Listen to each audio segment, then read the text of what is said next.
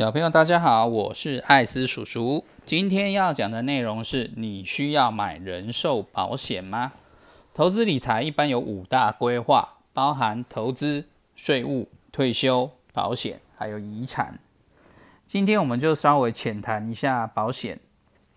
人生总是充满了不确定性、风险与意外，没有人能够保证自己可以平平安安的活到终老。小朋友，你有可能问说，什么是保险呢？保险就是万一遇到事故或者意外的时候，可以透过保险的合约来提供自己一定的补偿以及转嫁风险，让自己可以预先做好准备，承担不想承受的风险。比方说，家里的重要经济支柱身故了，或者是开车撞到人的赔偿责任。或者是家人发生重大疾病等等的风险，这些风险都是我们不想遇到的风险，但是可以透过保险加以把它转嫁出去。那么什么样子的风险需要加以管理呢？小风险，诸如擦伤、感冒、扭伤等等的小状况，我们可以选择风险自留，自己承担就可以了。因为解决并不会太困难，但是比方说像猝死、过劳死、意外身故等等，都不会是我们想要遇到的，但是它却有可能会发生在我们身上。比方说，曾经在新闻看到忙碌一整天的父亲或母亲，到了晚上即使再累，都想要划划手机，而导致猝死。认真打拼的家长，因为过度认真工作、超时工作而导致过度劳累而死亡，或者遇到不可测的车祸或天灾等等导致意外身故，这些状况就适合我们透过人寿保险去加以转嫁风险，减轻对我们的伤害。那么要多少的人寿保险才有足够的保障呢？在这里提供一个公式给大家做参考。这个公式就是家庭责任加上负债总额减掉你的资产净值，就是你需要拥有的保障额度。举个例子来说，假设以艾斯叔叔自己本身来讲好了，有两个小孩子来思考的话，他们两个人到成年人到可以工作之前的所有花费，一个人假设要四百万好了。那么我对于两个小孩子的家庭责任就是四百乘以二，也就是八百万。那再假设我有一间房子自住，未缴的房贷是五百万，也就是负债五百万。然后呢，我还有其他现金的存款三百万，好了，就是我资产还有三百万。那足够的保障额度需要多少呢？就是四百万乘以二，就是八百万。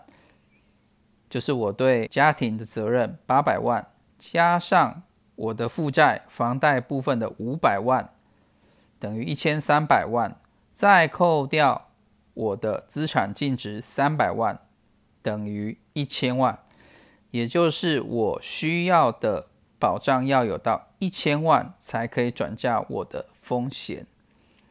再讲一次公式哦，就是家庭责任加上负债总额减掉资产净值。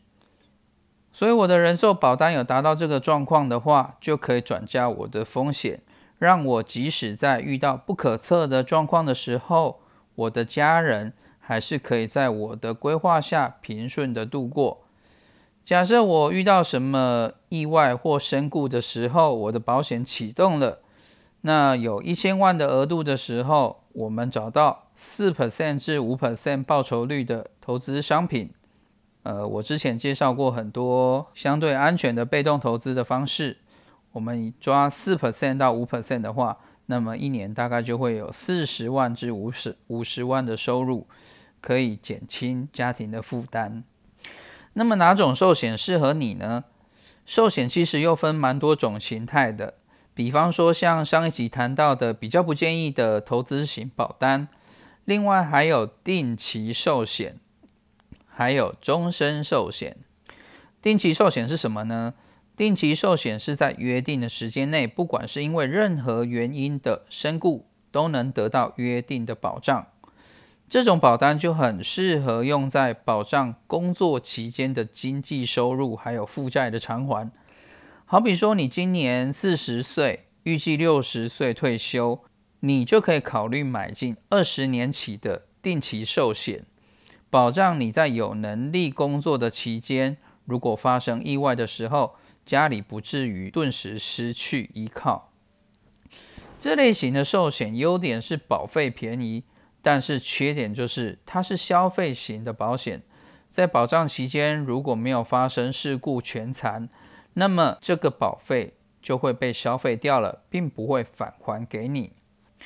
另外一种是终身寿险，这种寿险是一定会理赔的保险，因为它是保障身故与全残。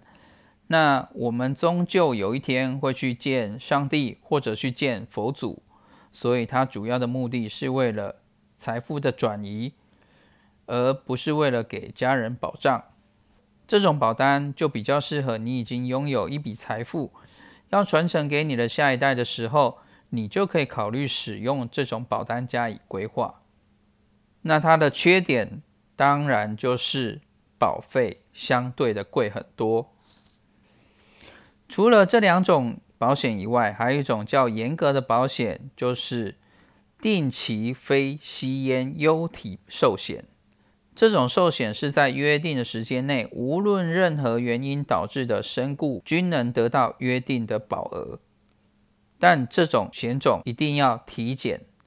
它的优点呢是保费是所有寿险中最便宜的，缺点是保额必须五百万元起跳，而且不能吸烟，不能有三高，不能有慢性病史的疑虑，需要体检。而且核保相对的严格。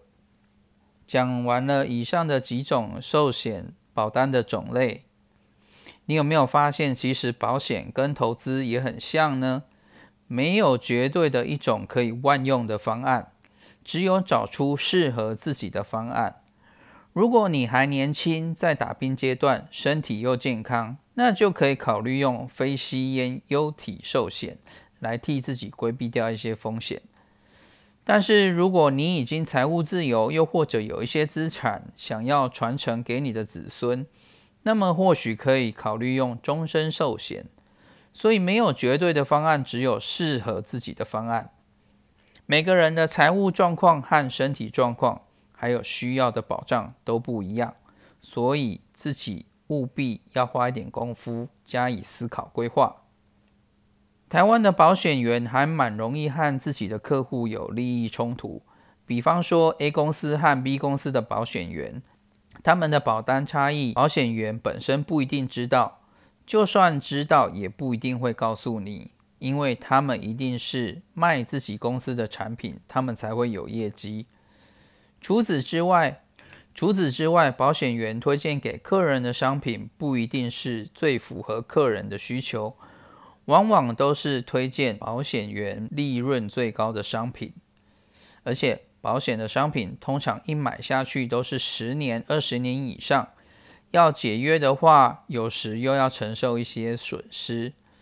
所以，除了要挑有信用、有道德的保险员，或者专业的理财规划师或其他相关的专业人员之外，我们如果多做点功课。多了解保险商品，自己在购买的时候才会有保障。老话一句，投资理财自己不做功课的话，就必须付出代价。那么今天艾斯的分享就到这里为止。艾斯亲子理财故事的内容都是艾斯自己本身阅读学习或以及实际经验的分享。内容为了想要让小孩子容易吸收，所以尽量时间不会抓得太长。如果觉得我的节目对您有一点帮助的话，希望不吝啬的给我追踪、订阅、分享以及五颗星，谢谢。也祝大家投资顺利，早日财务自由。